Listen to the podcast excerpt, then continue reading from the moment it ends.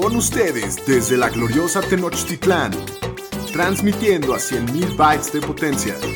Bienvenidos a Los Fantañeros, presentando a Shapiro, el Pudu, el Pomi y su anfitrión, el Doug Cogan. Los número uno en Fantasy Football.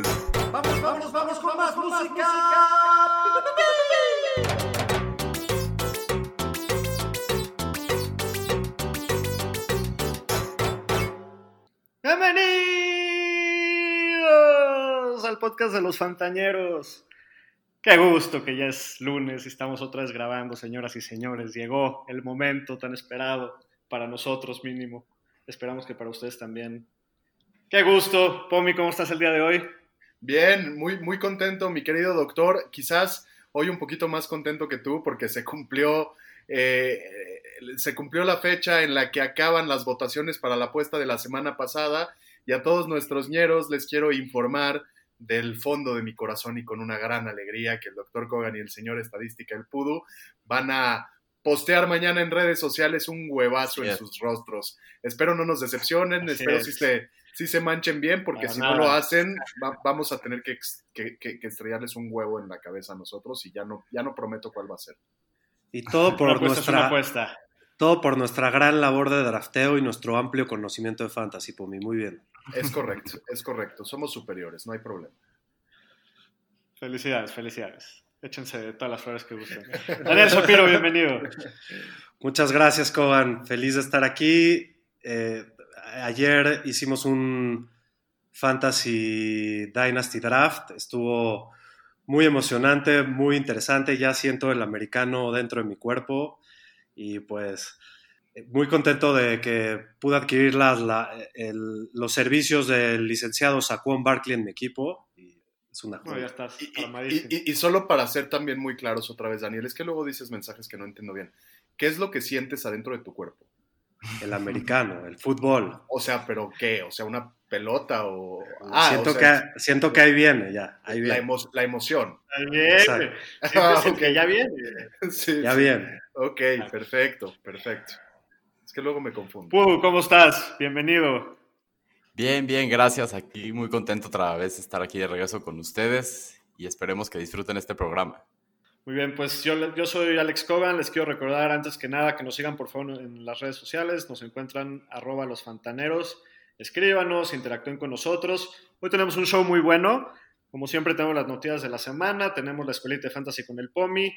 Hoy vamos a hablar de los breakouts de los fantañeros y de los desamores en las diagonales, que son unas secciones ahí que, que se pueden poner muy interesantes. Eh, pues vamos a darle, señores. Arranca esto. Eh, Aro, empecemos con las noticias, por favor. Las noticias con el Pudu. Bueno, en las noticias de la semana ayer, los Patriots nos sorprendieron en la tarde firmando al coreback Cam Newton por un año en un contrato que tiene un valor máximo de 7.5 millones. Y tan tranquilita que se veía la AFC East y Buffalo, que ya cantaba victoria, casi, casi que se iba a llevar la división y todo, y tómenla. Ahora sí, los Pats se ponen serios otra vez y a Daniel no sé qué tanto le gustó esta noticia de Cam ahí. ¿Qué, qué, cuál fue tu reacción? ¿Qué fue lo primero que pensaste cuando te enteraste de la noticia, Shapiro?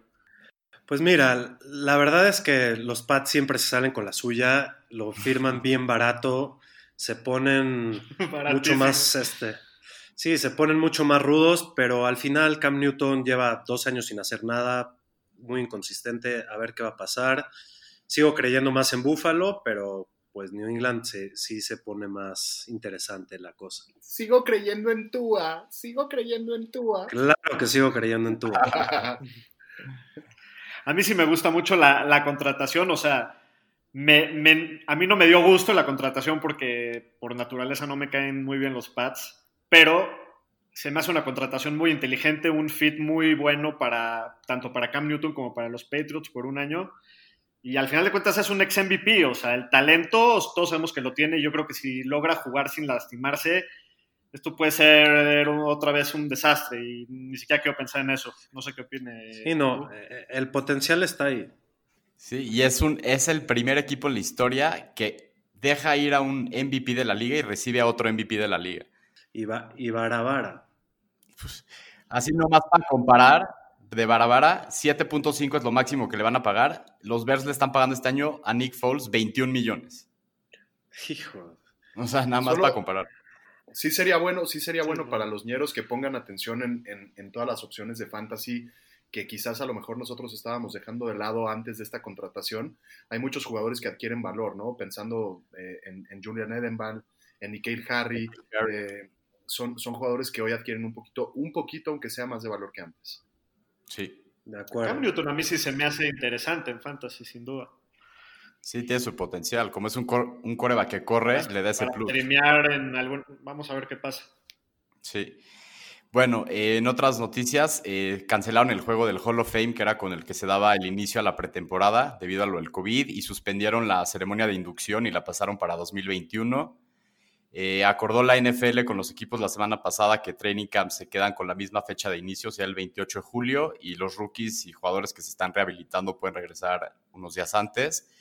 Y con todo el tema de que están viendo que no va a poder ver eh, aficionados y todo en los estadios, este, la NFL anunció que las primeras gradas que se ven ahí en la tele siempre le van a poner lonas y van a venderlo a patrocinadores para recuperar algo de las pérdidas que van a tener por no tener aficionados en los partidos, ¿no? Eh, eh, esperemos que no pase para más. Nos empiezan a asustar un poquito con eso de empujar los primeros partidos y demás, pero vamos a rezarle al dios del COVID que nos apoye porque nos quitan el americano y no, no sé qué vamos a hacer. No empieces con esas, Pomi, no empieces. Va a estar muy raro este año. Ojalá que haya todo bien. Estoy positivo y optimista, pero de que va a ser muy raro todo y para fantasy también va a ser muy raro. Sí, Y- hasta ahorita y- eso es lo que hay. Y recomendar en sus ligas poner un spot de IR, porque si alguno de sus jugadores se contagian, no les ocupen una banca. Y Ares Injury Reserve. Vámonos a la escuelita de fantasy con el Pomi. Aprendemos y jugamos. Bueno, mis queridos alumnos, hoy en la escuelita de fantasy vamos a aprender los dos tipos principales de draft que hay para un fantasy. El primero es un draft tipo snake o víbora. Normalmente se hace un sorteo con todos los participantes que define el orden del draft. Eh, dependiendo de tu lugar, se hace un orden secuencial que va normalmente del 1 al 12, del 1 al 10, del 1 al 8, dependiendo de los participantes, en las rondas nones y del 12 al 1 en las pares. Todo esto para hacerlo un poquito más parejo. Es decir, si en las primeras rondas eres uno de los últimos picks, en la segunda ronda eres de los primeros picks. De esa manera se da justicia. Por otro lado, tenemos el draft de auction o subasta. Y en este, en este tipo de draft se asigna un presupuesto igual a cada equipo. En este draft no hay un orden específico en el que se van eligiendo a los jugadores. Cada dueño nomina a un jugador para subastarlo. Y estas ligas se pueden poner muy interesantes porque tú puedes hacer distintas, distintos tipos de estrategias en las cuales puedes tener un, un roster muy bien balanceado con muchos jugadores que sean buenos pero quizás no elite. O puedes decidir gastarte todo tu presupuesto en dos o tres estrellas y que los demás jugadores sean pues quizás como de medio pelo o más bajito, ¿no? Entonces eh, es una liga que les recomiendo mucho que exploren, se pone bien, bien interesante, hay errores ahí, eh, hay jugadores más malos que se van por precios más altos porque la gente se desespera, entonces échenle un ojo, eh, métanse a investigar y vale la pena que, que, que la analicen. Y bueno, como todos los lunes, esta clase les doy porque es su profe, el Pomis hoy. Aprendemos y jugamos. Muy bien, vamos a pasarnos a los breakouts de los fantañeros. Breakouts de los Fantañeros. Estos son jugadores que ya han demostrado tener algo de talento en la NFL, pero todavía no han dado el salto al estrellato. Poniendo algunos ejemplos del año pasado, Lamar Jackson, Dak Prescott, Mark Andrews, etc. Es importante identificar a estos jugadores porque si logras tener uno de estos jugadores en tu equipo, puedes ser el, el golpe final porque la inversión es muy poca. Cada uno de nosotros les vamos a dar nuestros breakouts. Aro, ¿por qué no empiezas tú? Sí, bueno, mi breakout es Terry McLaurin, el receptor de los Washington Redskins. Eh, ahorita está drafteado como el wide receiver 24, acabó como el 28 el año pasado en Fantasy. Eh, pues el año pasado lo draftearon los Redskins en la segunda ronda y desde el primer partido demostró que era el arma número uno en, en la ofensiva de ese equipo. Se perdió un par de partidos por lesión, pero de los 14 partidos que jugó fue el wide receiver 17 en esas semanas. Tuvo 7 touchdowns y 10 red zone targets, que fue la onceava mejor marca de la liga. Es el go-to guy de Dwayne Haskins, que ya dijeron que va a ser el coreback titular. Se conocen desde college, estaban juntos en Ohio State. Entonces, ese tipo de química es muy importante y sobre todo en este tipo de, situaciones que ya se llevan ellos conociendo, ¿no? Y en las primeras tres semanas el año pasado iba como wide receiver 8 y después a partir de eso inconsistencias en el equipo, cambios de coreback, ya vimos el desastre que fueron los Redskins el año pasado, ¿no? Este, tuvo tres semanas de wide receiver 1, tres semanas wide receiver 2 y tres semanas wide receiver 3. Es un grout route runner, o sea, corre muy bien todo tipo de rutas, tiene un 76% de éxito contra cobertura hombre contra hombre que es la tercer mejor marca para un rookie, solo detrás de Odell Beckham Jr. y Tyreek Hill. O sea, estamos hablando jugadores elite. Es muy bueno a todos los niveles del campo y tiene el doceavo calendario más fácil para un receptor, de, acuerdo al strength of schedule, y no tiene competencia en el equipo. Él es el número uno y el año pasado lo demostró. Entonces creo que este año, si se le dan las circunstancias de manera correcta, creo que la va a reventar y a lo mejor acaba como un receptor uno. Shapiro. Oye, Aro, Aro, este, ¿no te preocupa un poco que casi todo el éxito del señor McLaurin, que es buenísimo, fue con Case Keenum y con Haskins solo fue top 24 una vez? Pues me preocupa un poco, lo podría ser, pero mira, ahora en teoría Haskins va a ser el titular, van a tener a lo mejor un poco más de tiempo en training camp, probablemente han estado entrenando juntos ahorita en todos estos periodos, si es que hay. Y y como yo lo veo también, los Redskins van a tener la oportunidad de pasar mucho porque creo que van a estar abajo en el marcador en gran parte de sus partidos, entonces se van a ver obligados a pasar y creo que él va a ser el mayor beneficiado de todo esto.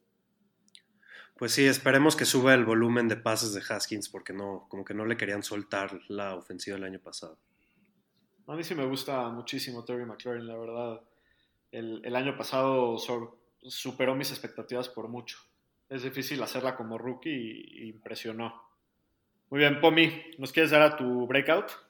Claro que sí, claro que sí. Mi breakout es el señor Darius Slayton de los Gigantes de Nueva York. Un saludo a Pepito Segarra. Eh, Pepito, te, saludamos como todas las semanas, un placer. Y bueno, hablando un poquito de Darius Slayton. Darius Slayton es un jugador de segundo año. Es un eh, jugador que hasta ahora ha pasado bastante desapercibido se está yendo como pick 97, eh, como, como receptor 37, en, en, una ofensiva que a mí me gusta y que, y que creo que está mejorando bastante, ¿no? Un poquito de, de Slayton.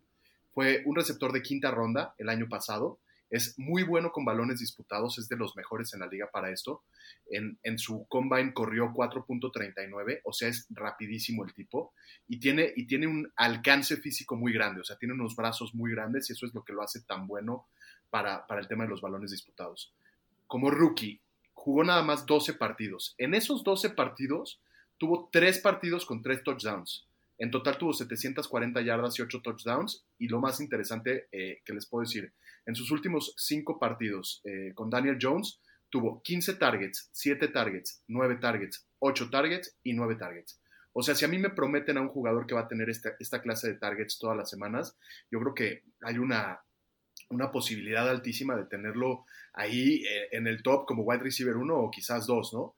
Eh, otro tip muy importante, otro tema. Eh, los Giants el año pasado en su draft, tres de las primeras cinco rondas son para reforzar a su línea ofensiva. Es decir, la, la ofensiva de los Giants tienen que mejorar. sí tienen un equipo de wide receivers, pero, pero al parecer Slayton y, su química con Daniel Jones van a llegar para, para, hacer un equipazo y, para que dé una temporadota, ¿no? Y todo proyecto que va a ser el uno del equipo, ¿no? De lo que está diciendo el equipo. O sea, pues, dentro de pues las armas que tienen, él apinta a ser el titular.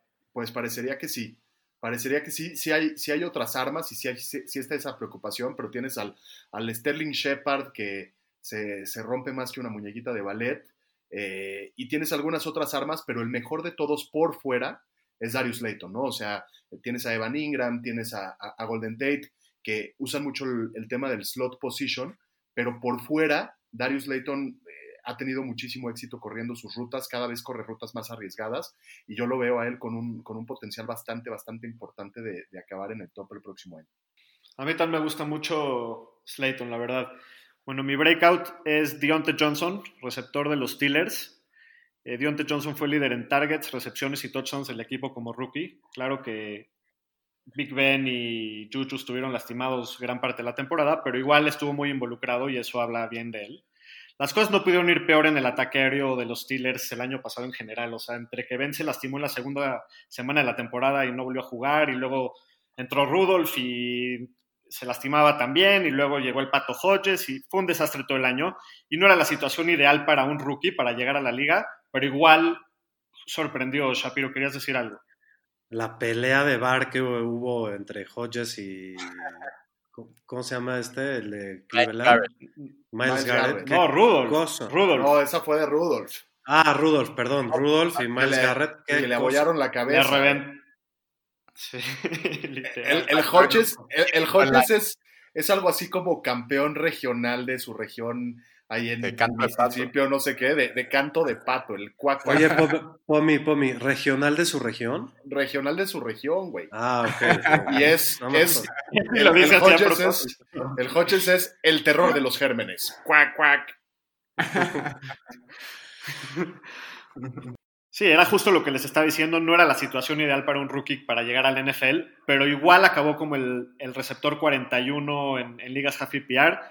Hace dos años, en el 2018, Ben, que jugó todo el año, tiró 700 intentos de pase. El año pasado, el equipo como total tuvieron 510. No estoy, o sea, pon- ponle, ponle tú que no vuelven a tener 700, pero ese número sin duda va a subir, va a haber más, más targets para repartir. Justo la semana pasada, Johnson, en una entrevista que tuvieron ahí en Pittsburgh local, dijo que estuvo lastimado de la ingle todo el año, desde el segundo juego de la temporada que jugó con dolor.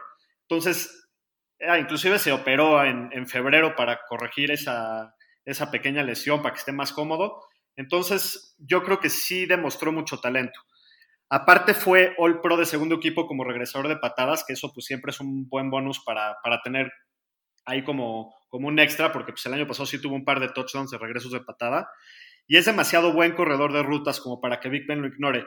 Big Ben se caracteriza por ser un coreback que sabe identificar perfectamente al receptor en el momento que se abre y tomar decisiones muy rápido. Y, y Deontay Johnson ya es uno de los mejores receptores de la liga en creando separación. Hay mucha velocidad, hay mucho atleticismo en, esa, en, en, él y hay suficientes targets en el equipo. Si Ben está al 100, lo veo con potencial de estar pegándole a las mil yardas y chance hasta ser un receptor 2. No sé si a ustedes les gusta Deontay Johnson. Me encanta, a mí me encanta. Lo, lo, lo único que me preocuparía un poquito, Doc, es sí hay muchas armas en ese equipo, ¿no? Y sí fue, sí fue, no estuvo Big Ben el año pasado, entonces a lo mejor y Dionte le gustaba más al Pato o al, o, al Rudolph. Y, y, tienes este año, eh, además a Washington, tienes otra vez a Juju, eh, draftean a Chase Claypool. Son muchas, muchas armas. Yo estoy de acuerdo, ¿eh? sí me gusta Deontay Johnson, pero sí le veo mucha competencia alrededor. Sí, la salud de Big Ben es fundamental, ¿no? Si Big Ben se lesiona, Sí. tu Deontay Johnson no sirve para nada. Definitivamente mi, mi pick fue pensando que Big Ben está al 100. Sin Big Ben esto no funciona. O sea, es sí va todo relacionado a eso, pero sí es un jugador que me gusta. Eh, Shapiro, ¿quién es tu breakout? Bueno, Doc, mi breakout es tu archienemigo David Montgomery, corredor de los Chicago Bears. Es su archienemigo porque lo drafteó muy feliz el año pasado y no acabó tan contento. Pero bueno, yo les voy a contar por qué me gusta. Me gusta porque creo que tiene mucha oportunidad y creo que Matt Nagy, su coach, ya está convencido que es su running back de batalla y él puede correr y cachar, lo ha, lo ha demostrado y lo demostró en college. El año pasado tuvo una temporada de más de mil yardas totales, eh, seis to siete touchdowns en total. Y bueno, su problema yo creo el año pasado es que estaba un poco sobrevaluado y la gente habló demasiado de él y decepcionó a la gente, pero durante toda la temporada lo han ido, lo fueron involucrando poco a poco. Eh, fue el 21 en oportunidad de running back el año pasado. Yo creo que esto va a subir considerablemente y bueno, esto lo digo porque lo leí de, de los insiders, que son los reporteros que siguen al equipo de, de, Chicago. Matt Nagy lo ha dicho, el general manager lo ha dicho, planean subirle su carga de trabajo y creo que hay muy pocos corredores que van a recibir una carga de ese tamaño. Eh, creo que es un candidato sólido con poco riesgo para terminar como un corredor top 25. El año pasado no tuvo un año nada eficiente, corrió 3.7 yardas por acarreo, tuvo una muy mala línea ofensiva y en el papel la línea ofensiva no cambió tanto, pero sí es claro que al final estuvo jugando con jugadores de, tercer nivel, porque los de primero estaban lesionados, y este año va a jugar con, con la línea titular, ¿no? Creo que el talento está ahí, fue el 3 en tacleas evadidas y tiene mucha oportunidad en el goal line, fue el, el octavo con más acarreos en el goal line. No sé si alguien más tiene alguna opinión. Yo, de datos que dijiste, su promedio que estuvo bajo, pero de lo que yo estuve leyendo de él, su promedio subió durante los últimos cuatro partidos de la temporada a 4.3 por acarreo, lo cual quiere decir que se ya estaba más acostumbrado, ya se sentía mejor, estaba leyendo mejor los bloqueos y todo, entonces sus números mejoraron y, y se, se reflejó en estadísticas, entonces creo que va a tener mejores números el próximo año. Yo, yo sí estoy un poco en desacuerdo, mi querido Daniel. Eh, a mí no me parece que haya cambiado nada lo suficiente como para que David Montgomery tenga resultados muy distintos. Ya lo mencionabas, tú no refuerzan la línea ofensiva, eh, sigue teniendo a Tariq Cohen allá atrás, tú hablas un poco de que es un corredor que puede correr y cachar, el año pasado solo le tiran la pelota 35 veces, no es un corredor particularmente explosivo, o sea, corrió 4.63 en el combine, que no es rapidísimo, y sí tiene ahí esa competencia de Tariq Cohen en el backfield, por eso yo no lo veo tan fuerte. Quizás sí tenga un piso que no es tan bajo, porque sí es un caballito de batalla, pero tampoco lo veo como que vaya a explotar el próximo año porque no, no cambia mucho. Mira, sin duda encontrar a un jugador que tenga tanto volumen en, en, esta posición, en, encontrar un corredor así es muy difícil. Entonces siempre sus jugadores van a tener valor. Yo estoy de acuerdo contigo que tiene mucho potencial para, para dar la sorpresa a diferencia del año pasado. Y bueno, yo también creo que sí cambian ciertas cosas en Chicago. Traen un nuevo coordinador ofensivo, están poniendo más atención en mejorar su juego terrestre para ayudar a sus corebacks. ¿Y qué pasó, Pomi? Matt es un buen, buen coach ofensivo también. Ah, exacto, y Pomi, ¿no, ¿no te encantaba Foles? Me encanta Foles. Entonces, me encanta Foles, no me, no me gusta Montgomery. ¿Qué eso, tiene que ver? Eso, eso, eso, puede abrir todo el juego terrestre. Totalmente. También, ¿no? O sea, podría pero, ser, pero, pero, pero Foles no es el coreback titular hoy.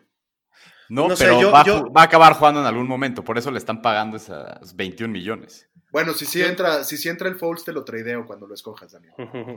Yo lo veo como un jugador muy talentoso, algo así como un algo así como Melvin Gordon, que su primer año no fue muy bueno y el segundo va a poder despuntar.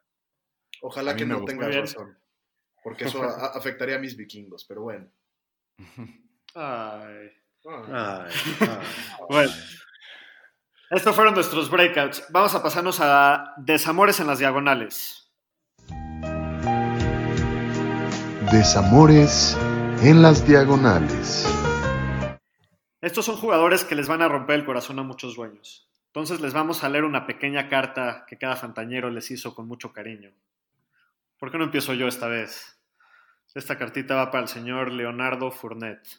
¿Tiene, ¿tiene, dice, ahí, ¿Tiene ahí sus pañuelos al lado de usted, doctor? Para, por, si, por si se escapan las de cocodrilo.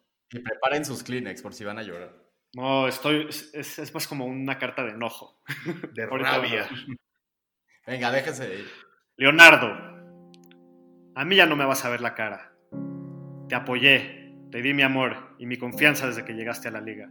Pero a mí no me vas a ver la cara. Estoy harto. Sí fuiste el, el corredor 7 en Fantasy el año pasado, pero tu ineficiencia me da náuseas. Quiero vomitar en tu cara hasta que me muera.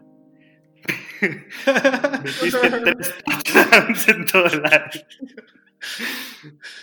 Ya, pero metiste tres touchdowns en todo el año. ¡Tres! Y yo ya me cansé de creerte que ese número va a subir. No hay coordinador ofensivo al que le guste pasar más en la zona roja que a Jay Gruden. ¿Por qué me haces esto, Leonardo? El año pasado me prometiste que te iban a usar en el juego aéreo. Cumpliste, con 76 recepciones pero en toda la historia han habido 54 corredores con más de 75 targets en el año. ¿Y sabes qué hiciste? Eres el peor de la historia en yardas por target y lograste un fabuloso total de 0 touchdowns en 76 recepciones. ¿Con esa ineficiencia me vas a demostrar que me quieres? Todo lo que me demuestras es que dependes solamente del volumen. Sin el volumen, no eres nada, desgraciado. Ni me digas que eres el único en el equipo. ¿Qué crees? ¿Que se me olvidó que trajeron a Chris Thompson? A mí eso no, se me olvida, fíjate. Pues es para lo único que lo usan. Entonces todo ese volumen por aire, por aire que ya no va a ir para ti, ¿qué te queda por decirme?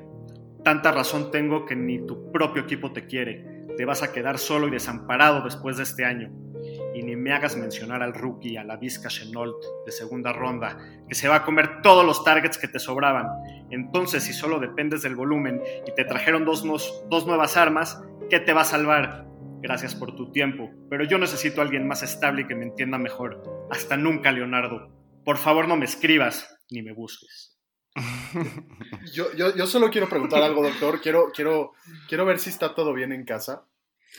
¿Por qué estás tan enojado, Todo, chavo? todo está bien en casa, doctor. Yo nunca he estado Todo tan enojado. Me la, pasé, me la pasé tan bien escribiendo esto, no les puedo decir cómo me está riendo solo. Nunca he estado Doctor. tan enojado como para querer vomitarle en la cara hasta morir a alguien. Sí, no, no, está, no. está agresivo. Dale eso, estuvo buenazo. Eso Ah. estuvo buenazo. Doctor, qué violencia, doctor, qué violencia. Bueno, No. Pues esa fue mi carta para el señor Leonardo. No lo odio tanto, nada más me, me gustó sonar dramático. Sí. Eh, pero bueno, ese es mi... eh, sí, ¿qué, qué por mí? Pues eh, ya hablando, hablando ya más de números y metiéndonos un poquito más a, a- a Leonard Fournette, el año, tiene, el, el año pasado tiene más de 1.600 yardas y sí, lo dices muy bien en tu carta, solo tiene tres touchdowns, pero como lo hemos visto ya mucho eh, en temas de regresión estadística, alguien que tiene tantísimas oportunidades es muy poco común que acabe con tan pocos touchdowns. Entonces, al- en realidad sí, tener tan pocas armas en Jacksonville, yo sí veo que este año puede acabar Estoy de acuerdo, a lo mejor no como el 7, pero no, no lo veo tan lejos del top 12. ¿eh? No, yo no lo vería tanto así.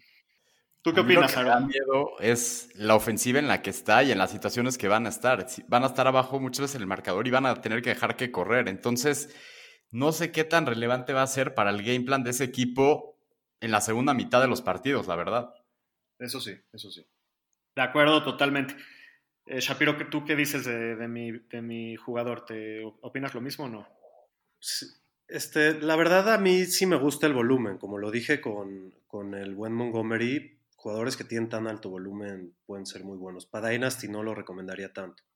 Muy bien, pues yo no les tengo que dar mis razones porque ya les leí mi carta. Pero bueno, ahora háblanos de, del señor Chuchu. Nos quedó muy claro, Doc.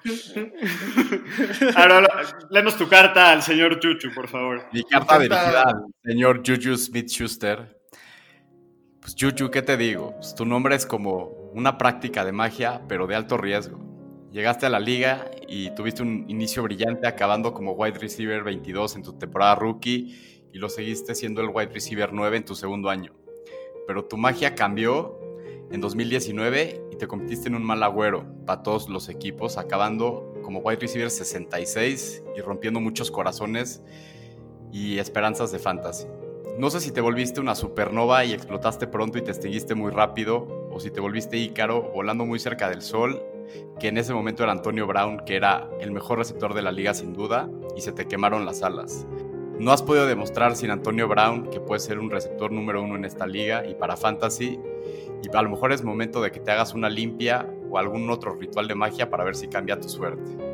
El año pasado tanto que prometías y solo fuiste tercero en targets en tu equipo, cuarto en recepciones y tercero en yardas. Sé que le podemos echar la culpa a Big Ben, que te dejó mal parado el año pasado por su lesión, y que Hodges y Rudolph no eran la solución. Pero no te tengo buen juju o buena fe para este año, ya que es un interrogante el regreso del Big Ben, y si se vuelve a lesionar, estamos en la misma situación que el año pasado.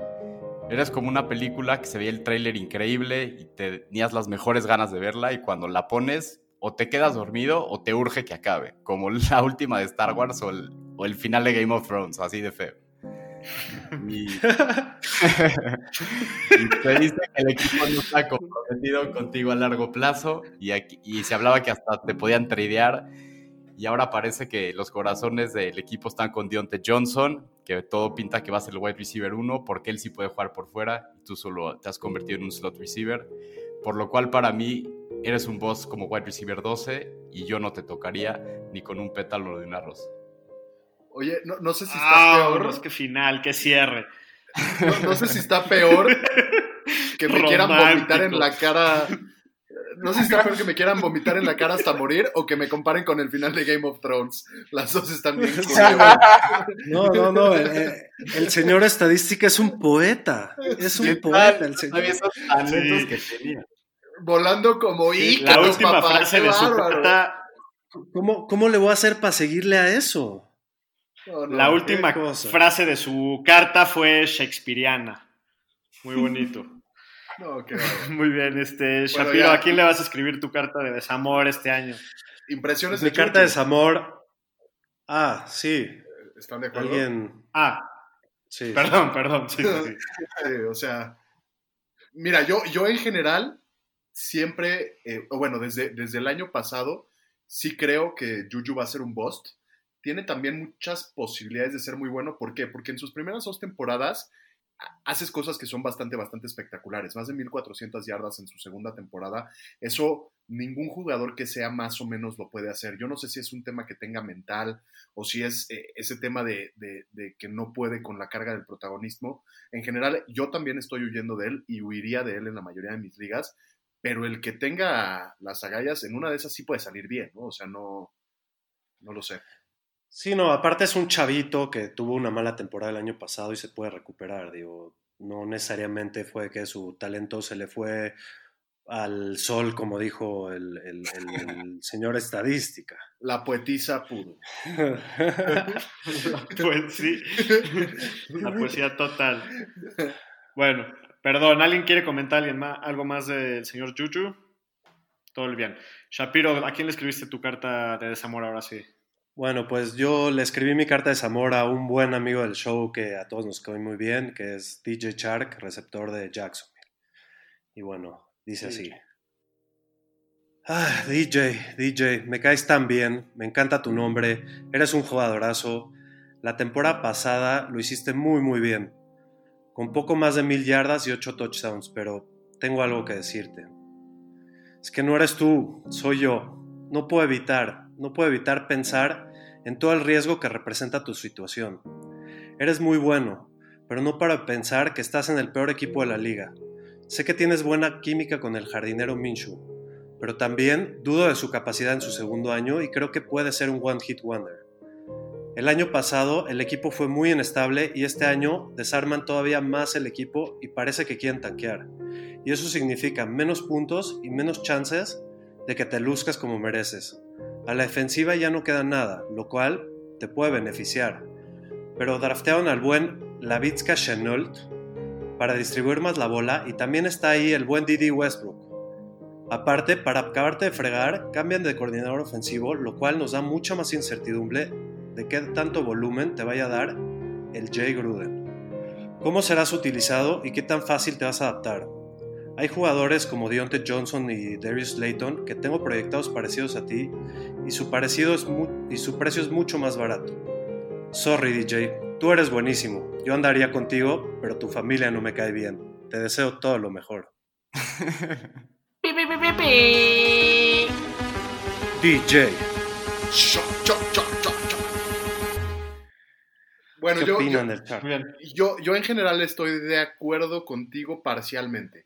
Hablábamos un poquito del, desamor ahí del doctor, este, del vómitos en las caras y así, Leonard Fournette, que, iba a estar en una situación como bastante complicada porque iban a venir muy de atrás en muchos partidos. Entonces, lo único que te tendría que decir a ti en relación a, DJ Shark es exactamente lo mismo. Va, en mi opinión, puede llegar a tener muchos de estos que les llaman garbage points o, o- o puntos basura, que son eh, en los terceros cuartos o cuartos cuartos, en donde Jacksonville muy probablemente ya va a estar eh, perdido en el partido, pues van a empezar a tirar pases, ¿no? Y, y- y- las defensivas normalmente en esos puntos se relajan un poquito, les gusta que pase el tiempo, dejan completar algunas recepciones y se puede meter en las diagonales algunas veces. Entonces, esos puntos basura pueden hacer que DJ Shark tenga un buen año de fantasy. 100% puede suceder. Yo le- lo veo como un jugador de altísimo riesgo y no tan barato. Sin duda va a depender, yo creo, de- del nivel y del éxito que tenga Minshew, como, como ya se comentó también en el, en- cuando hablamos de Fournette. Entonces, pues hay muchas incógnitas, yo estoy de acuerdo con, con Shapiro, pero yo creo que a mí me gusta un poquito. simplemente no le veo a otra, a, a otra arma que le vaya a meter mucha presión en, en- en Jacksonville, la verdad, aérea. Pero bueno. Eh, Pomi, ¿nos quieres dar a tu. ¿Nos quieres, ¿Nos quieres leer tu carta, por favor? Viene, viene la bombita atómica del Pomi. La bomba, semana. Es un bombazo, ¿eh? Es un bombazo. Es un bombazo. Y, y- Esta, y- esta que- no es bombita, esta es bombota. Sí es, es una Es- bomba atómica. Adelante. Es, es una bombota. Y no, y, y- y la verdad es que lo he, lo he pensado bastante desde que hicimos los rankings de wide receivers. Y bueno, mi carta va dirigida a- al señor Chris Godwin y a Mike Evans. Y se lee de la siguiente manera. Queridos Chris y Mike, como dice el aquel famoso video de 2007 en Ciudad Juárez, Chihuahua, tengo miedo, tengo miedo, tengo miedo. Y no, mi miedo no está relacionado con el talento que ustedes tienen. Ese es muy claro. Pero tengo miedo de la mano que les dará de comer.